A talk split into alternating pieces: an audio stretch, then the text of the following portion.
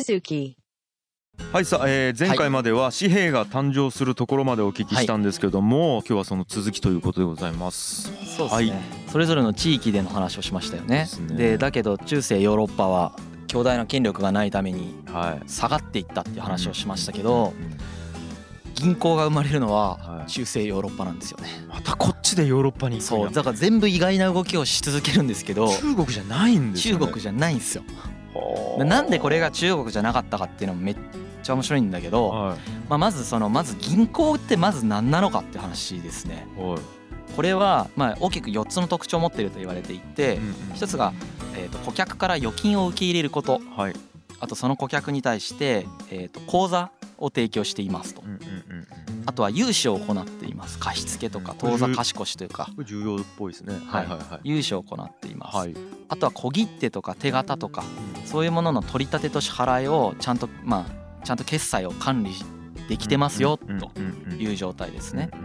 まあ、こういうものが銀行の特徴というふうに言われてるんだけどはい。あのこれに近いものはですねすでに実は古代からあったんですよ近いものはあったんです。そうなんですか。。はい。い、メソポタミアでもはい。そのお金を預かる。はい。でそこを利利息を伴うみたいなこともあったしはい。えーっとギリシャでもあったし、うん。まあ、アテネでもあったしうん。あとは両替とかも聖書とかにも両替商とかが出てくるんだけどうん。エルサレムとかでも両替してる人とかがいたみたいうんうんうん。なんでそのちょいちょいかじってるところはあるんですけどはい。あの中世ヨーロッパではい。一つ革新的な技術というか新しい専門的な専門性が出てくるんですよね。えやろう。それによってえーっと結構こう銀行というか銀行の本質がそこから見出されていくし、はい。えー、と金融技術が一気に変わっていくんですけど端的に言うと手形の交換制度っていうのができるんです手形がまず何かわからないという方もいらっしゃるとは思うんで、あそうですねそうですはい。はい。ちょっとまあその説明もするんですけど、えっ、と最初から話しますね。はい。で銀行の特徴がそんな感じで、うん。えーと手形の交換がその大事ですっていうのを、まあえーと覚えてもらった状態でちょっと話し始めるとですね、そもそも中世ヨーロッパの状況っていうのが、うん。その7世紀以降ですねそのやっぱりいろんな政治的不安であるとか、うん。いろんなところでこう局地的な戦争が起こったりとか、あと外国からバンバン侵入されたりとかで、そもそもねあのまともに貿易とかできる状態じゃないんですよ。で9世紀にはさらにノルマン人が来たりとかね、はいはいはいはい。で10世紀以降でマジャール人が来たりとかね、で一方でこうイスラム系のイスラム教国が来たりとかして、えー、とどっちかっつうとこう攻撃しますというよりも、うん。もう閉じこもって防備しますみたいな時代に突入していくわけです。うん。これは国家があの強大な権力がないためにうん。各都市がですね、あのあのギリシャのポリスみたいな感じで都市国家になっちゃってしまうんですよ。でそれの結果経済めちゃくちゃ衰退していってしまうんですよね。うんそうなりそうですね。はい。はい。でその富とか生まれても、うん。その大部分はその、うなんていうかなこの都市国家の中でうん。の偉い人にこう吸い上げられるみたいな状態になるしはいあの交易でそのなんかやり取りされる品みたいなものもうん。ニーズとしてそもそも存在しない状態になっちゃうんですけどうん11世紀ぐらいになった時にうん。農業生産性が向上するんですよ。これ農業の技術が発達があって農業生産性向上っていうのが起こるんですね。うんそうするとそこそこの余剰生産ができるようになるんですよ。うん。今その自分たちが住んでる土地だけで結構たくさん余剰生産出てきたぞっていう風になったんですね。うんでその時にえーっとイタリアの都市は海がありますよね、イタリアイタリアありますね。はい。なんで、まあ、アテネもまさにそうだったんだけど、はいはい。海があるので、はい。交易が比較的しやすかったんではい。ここでちょいちょい交易がまた再開し始めるっっていう状況が発生します。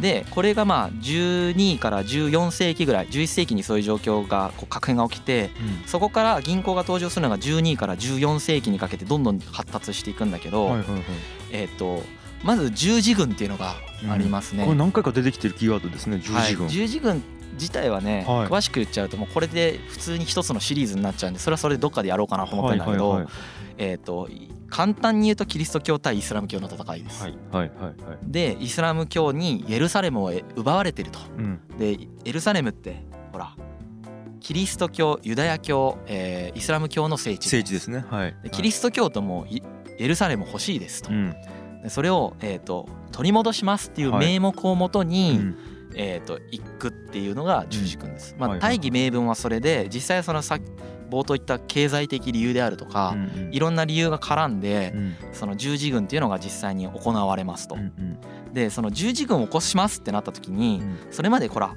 都市でちっちゃく分かれてちっちゃく戦争してた人たちじゃないですか、うんうんうん、それが久しぶりにですね、うん、連合して、集まれ集まって攻めるってなるんですよ、はいはい、この時点でめっちゃ金がいるんですよ、そうこれって帝国とかじゃないと払えないわけこれ、はいはいはいはい、けど帝国ないじゃないですか、はいはい、なのにお金の需要が出たんですよね。じゃあここに誰がお金を払うことができたか。イタリア商人しかいなかったんです。さっきの。金持ちがそこしかいなかった。基本的にある程度金持ってる人が、まあ、イタリアとかにしかいなかったんで、ベネチアジェノバとかあとピサの斜塔で有名なピサとか、ここら辺にいる、まあ、あの有力な商人の人たちから君主がお金を借りてそれによって、えー、と軍をこう作るっていうやり方をします。でこれで攻めていてまあだから投資だよね。はい、成功したらいいし失敗したら本当払い損みたいになっちゃうというか、はい、まあ、最悪回収できないですけど、えっ、とまあ攻めて成功するんですよ最初らへん。でそうするとトルコの沿岸が取れたんですよね。でトルコの沿岸が取れたら、うん、このトルコ沿岸とそれはイタリアのこの海挟んで安全に交易できるじゃないですか。この海が安全だってことになるわけ、ね、世界地図見ながら多分ね、聞いた方がいいと思うんですけど、はいはい、かりますこう取り、海を取り囲むところ全体を取れたので、安全にその海の中を船で行き来できるようになりますと、はいはいはい、これによって、えっ、とイタリアに莫大な収入がさらに、要は投資成功したわけです、はいはいはいはい、皆さん。投資成功して莫大な収入がいきなり生まれるわけです。これが数百年ぶりの莫大な収入がイタリアに今までみんな自給自足で自分たちが生きていくのに精一杯だった中世時代を急にイタリアだけがですね脱し始めるんですよ。でここで脱し始めたイタリア人がですねまあ商人なんでえっとこういろんな貿易を始めるんですけどこの貿易を始める中でですねえーと、違う国に行って貿易するんですよこの人たちが。ほうほう。すると困ることがあって、はい、この当時そのローマとかで作られたコインまだ使ってたりするんだけど、はいはい、コインを持って運ぶのが怖くなるんです。はあ、取られるから。そう取られる強盗リスクも半端ないし、はい。はい、重いんですよね。あそっか。また船とかだったらそうなんです。ねその遠くに行くからには大量の取引をして帰った方が移動コストが1回で済むからい。いじゃないですか。けど大量取引しようとすると大量の金属を道中携えないといけないぞっていう話になってくるのでこれは難しいねってなるんですよ。で、えー、と実はですねドイツ、まあ、北ヨーロッパの方で、イタリアとまた別の場所で、えっ、と年一って言ってですね、なんかあのなんか幕張メッセみたいなところがある 急に急に知ってるとこ出てきた。あれどこだっけ？あ東京のあそこビッグなんだったですか？ビッグサイトかな？ビッグサイトみたいなとこあるんですよ。あのドイツに何が何がですか何がですか雰囲気あのいろんな商人がバーンって集まって自分たちのその商品を見せ合って買い合うみたいな展示会展示会をロックフェス行われてるんじゃなくてビッグサイトみたいなところがあってそこみんなで集まってビッグサイトしてるんですよそしたらそのさっき言ったあのいろんな商人がもうこれ以上貴金属持って歩きたくないというニーズ持ってる状況が発生するんですね。でそこが発生した時にあの一つ確変が起こるんですけど、えっ、とさっき言った手形、はい、やこの手形にこれで決済できるんですよ紙で紙幣じゃないんですよ。ちょっと違うんですよ。これ自体が価値がまああるんだけどこれとお金が交換できるよみたいな、うん、そういうものを発行してそれでやり取りしようぜみたいになっていく、でこれによって手形っていうのがまず生まれるんですよ。でここでねもう一つねちょっと皆さんにちょっと伝えたいすごいことがあって。あのね手形が生まれた時にその手数料であるとかあと手形に伴って銀行が発達していって融資とかが生まれるんだけどその融資でさっき言いましたけど宗教的な理由で利子を受け取っちゃいけないんですよ。イスラム。イス全部。イスラムもキリストもユダヤも全部ダメなわけ。だから古代って利子受け取っちゃダメなんですよね。だから銀行業とかがさっきあったとは言ったけど発達しきらんのですよ。銀行業発達しきらんわけ。利子受け取っちゃダメだからさ。無理じゃん。もうアリストテレスも全否定してますからね。でそれなんでかっていうとそのお金を持ってたらお金がを生んでしまうっていう状況を作ってしまうとその国家権力からするとですね超豪族がめちゃくちゃ力つけることになっちゃうんですよ。なるほど。それを防ぐためにも多分宗教の中に利子禁止みたいなのを入れ込んだんじゃないかって言われてんだけど利子が受け取るのははしたないことだと。なるほど。それは絶対ダメだと言われてる。ただユダヤ教は他のユダヤ人以外の人に対してから利子を受け取ることは良いとしていたのでユダヤ人が少数民族であるユダヤ人だけが各地で金貸し業とかをやってた。はあそこだけ。だからだからユダヤ人からロスチャイルドとかが生まれるルーツはそこにあるんですけどちょっとうわうわうわ すごいなそれは。彼らにすごい富が集まってすごいで嫌われていってキリスト教から反ユダヤ主義として嫌われてるっていう。ちょっとうわでまあそうやってユダヤ人だけがやってる状況があって利子受け取っちゃダメだからキリスト教徒が銀行を作って発達させるっていうことがなかなかできないわけ、だってキリスト教徒のお客さんでユダヤ人にしたとしてキリスト教徒も実は他教徒にあれしてもよかったんだけど、ユダヤ人って数少ないからお客さんなんないじゃないですか、キリスト教徒同士でやれないといけないんだけどできないと、これがなんでできるようになったかっていうと、さっきさ一つの帝国じゃなくていろんな国がバラバラになったって都市国家みたいになったって言ったじゃないですか、通貨が別々なんですよね、はいはい、これ通貨が別々だと、これ両替しないといけないじゃないですか、そうするとね換算すりますよね、この換算レートの中に利子を入れたんですよ。なるほどなるほど。つまり必ず両替が発生するっていう環境だったので、宗教上の理由を無視して、無視してというか宗教上の大義名分を置いといて、両替の手数料の中にレートを利子レートをそのまんま入れることができた。利子じゃないですよと。いう名目で利子分も入れることができた。これは帝国が統一してたらできなかった。そのヨーロッパはすごく強い宗教的制約があったのでその制約の合間をかいくぐれる大義名分というか理由が作れちゃったんですよ。両替の中に。環境が技術を作った感じだね。で、それはその中世ヨーロッパはあの経済が落ちてた時はそれもできなかったんだけど、さっき言った理由で偶発的にイタリアだけがボンって上がっちゃった時にそれを理由にして利子を入れ込めるようになったのでこれで金融が発達する装置が作る作られるんです。めちゃくちゃ面白い。あーすごい。これによって銀行まで一気にブワーっていくんですよ。そこからイタリアと北ヨーロッパで。両替？今までずっとそれが制約だったわけ。利子を取っちゃダメだよっていうのが。けど一回経済停滞して上がってくる時に謎の理由がつけれるようになって。えっとできるようになって。でしかもその為替手形っていう新しい発明があったので遠隔地での決済ができるようになるんですよ。これ多分手形を一回説明が必要かもしれないですね。まあ、手形はだから、そのえー、とベネチアにいる人と、はい、じゃあドイツのフランクフルトにいる人がいるとしますよね。でベネチアのベネチア銀行に、はいはいはい、えー、とじゃあ僕が口座を持ってます。うん、でえっ、ー、とじゃあ樋口さんが、はいはい、えー、とフランクフルトのフランクフルト銀行にご口座を持ってます。はい、で僕だから別々の銀行で別々の口座で別々の場所で持ってる状態ですよね、はい、この状態で。はいで僕が、えー、とじゃあ樋口さんから100万円で何か買いました。ってするじゃないですか。はい。でも、えー、と僕がそれを現金を持ってフランクフルトまで行くのはとても大変だと。なので、僕の口座から樋口さんにそのまま、えー、と渡してしまいたいと。100万円もらいたい僕は。そう、はい、ってなった時に、はい、僕が手形を発行するんです。はい。ってことですね。そう僕の口座から100万円下ろしていいよっていう手形を樋口さんに渡す、はい、そう樋口さんがそれを持ってえー、とフランクフルト銀行に行くとベネチア銀行の口座から落とせるってこと、ってことですよね。そう。はいはいはいはい。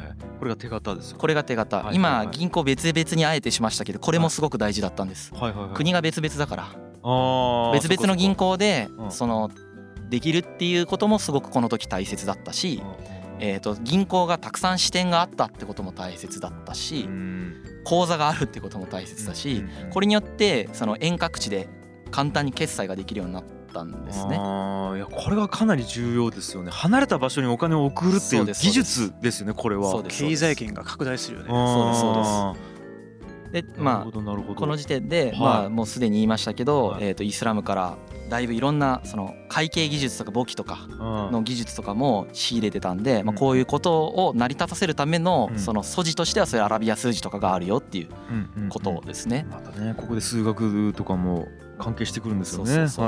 でうん。ここからえーっとね銀行化がどんどんでかくなっていくんですよ。やっぱり使われる頻度があの今まではねえーっと君主とかがお金借りるとかばっかりだったわけ。うんけど商人がうん。事業べ事業家たちがバンバン使うようになっていくわけですこれで。うんうんそうするとめちゃくちゃ数が増えますようんはいねはいはい。それの結果うん。その銀行業が発達していくわけです。うん。で銀行業が発達した結果すげえ銀行家が出てくるんですよ。銀行かはい。メディチ家って聞いたことないですか？メリチ家はいない。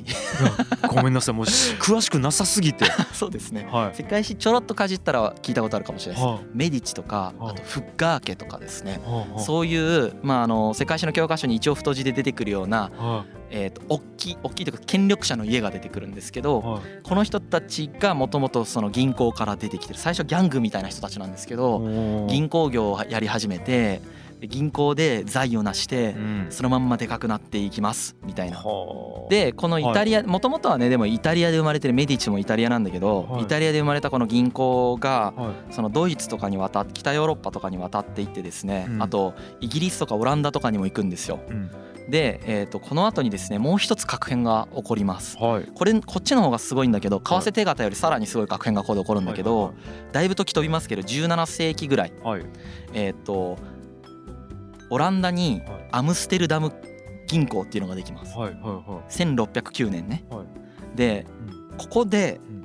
あの起こったのがねいうん。銀行がたくさん預金持ってたわけ。うんうんすっげえいっぱい預金集めてたからうんはい。そのなんていうかな。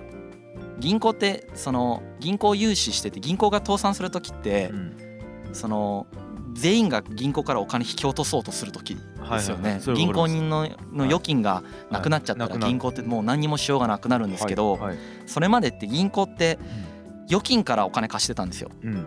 要は実際にお金を預けてもらってうん。そのお金から人に貸すってことをしてたわけ。はい。はい。今って違うんですよ。え？今は自分が持ってる預金以上にお金貸してるんですよそんなん？はい。うん。これができるようになったことによって資本主義に突入していくんです。バーって。ファンタジーなお金ができてきた信んですよ。用創造って言うんですそれ。銀行家になる人は全員ね勉強するんですけど。そのお金どこから来てるんですか？まああの結構経済学の話になっちゃうけど、はい。生み出してるのと、まあ生み出してるって言っても過言ではないです。はあ。のだから銀行ってあはいお金を持ってきて貸すっていうのは銀行の本質じゃなくてはい。銀行がその金を生み出してえお金を使うべき人に回すお金を回していくっていうのが銀行の本来の機能なんです。現代現代というか近代以降の銀行の本本質的な価値ってそこにあるんです。貸す貸すんじゃなくて作るところがすごいんです。はあ。クレジットなんですね。クレジットというかねはちょっと説明しますね。いはいは分かりづらかったら、はいあの質問してください。はいどういうふうに生み出すか。はい例えば、はいえっ、とじゃあえっ、と僕が銀行だとします。はいはいはい 僕が銀行ではい中央銀行からうん100万円僕が借ります。はいたった100万円ですけどはい100万円借ります。はいそのうちの90万円を、はいえっ、と樋口さんに貸します。はいでも樋口さんに貸してる90万円はあ預金口座としてまだ僕の銀行に入ってますよね。入ってますね。はい。なので僕はヤンヤンにも100万円しかないのにはでこの100万円しか現金としては最初もらってなかったのにい。はヤンヤンにも80万円なり90万円を例えば貸すことができるんです。この時点で最初に中央銀行が渡した100万円のよりも増えてるんですよ。お本当だ。金の数が市場に流通してるお金の数が増えてるんです。増えてますよ。ははいまあ、ある種2人とも引き出す権利があるんですよ。でも僕はあ。100万円しか持ってない。ええ。100万円しか持ってないけどえーと樋口さんは90万円。はい。例えばヤンヤは80万円を引き出す権利を持ってるんです。はい。そうすると90たす80のお金をは2人ともが持ってることになるのでこの時点で100万円より金が増えてるんです。これが銀行の本質的な価値です。これでも一緒に落と下ろそうとしたら。だから倒産するんです。は一緒に下ろしてきたら倒産するんですけれども国が安定してたらそのひお金が必要なタイミングでずれてきたりとかするじゃないですか。そう。だから一緒に下ろすことなんてないんですよ基本的に。この強行の時とかはねそう。だからその下ろすことがないという前提でうん。銀行ってその預金で持ってる金の実際は3割だけしか現金持ってなくていいよねみたいな考え方があるわけ。じゃあそのだから3倍ぐらい貸していいってことだからえーと100万円持ってたらはい。330万円ぐらい貸していいよってこと。はポイントとしてはさっきの話です。要は銀行が結果的にお金を市場に流通させてるお金の数を増やすことができてしまってる。バブルとかが起こるのこれが理由ですからね。究極的にはね。だから数あまあちょっと語弊がある。はいはい。語弊があるよ。はい。経済が詳しい人に多分怒られるんはい。で すけどそういうまあその銀行の本質的価値はそこにあるんだけどえっとあ別に僕間違えちゃったんですけどはいええ。えっとアムステルダム銀行じゃなくてストックホルム銀行ですね。はいはいはい。信用創造してるのは。はいはいはい。1657年のストックホルム銀行はいからまあこれができるようになったと。はいはいはいはい。まあここれによってうん。こうガツッと資本主義につながっていくっていう流れができていきます。いややっぱなんか銀行ができたことによってめちゃくちゃいろいろ変わりそうな気がしますね。そうですね。想像だけでも。うん、なんで銀銀行間で、まあ、手形なりなんなりでキャッシュレスで決済ができるようになるよっていう話と今言ったその信用創造ができるよっていう話とあともう一つこの後に中央銀行の話するんですけどはいはい。中央銀行が出てくることによってうん。これでめちゃくちゃ資本主義の体制が整っていくんですね。はあ。なるほど。はい、いやーちょっとこれはだいぶなんかあれですね、こう目に見えるお金のところから結構概念的というか、そうですね。そのなんていうんですかね、なかないはずのお金が存在するみたいな、はい。そのちょっとこう感覚的にパッと理解できないところに経済学部出た人はめっちゃ勉、これまさに超やったんだと思うここ。ああなるほどな。いやだからいかに僕らがお金を理解せずに普通に使ってるかそうですねっていうことがなんかはい。ちょっと徐々に分かり出してきました、、はい。いやーちょっとじゃあ一旦今日はここまでですかね。はい、はい。ありがとうございました。ありがとうございますありがとうございます G. Suzuku.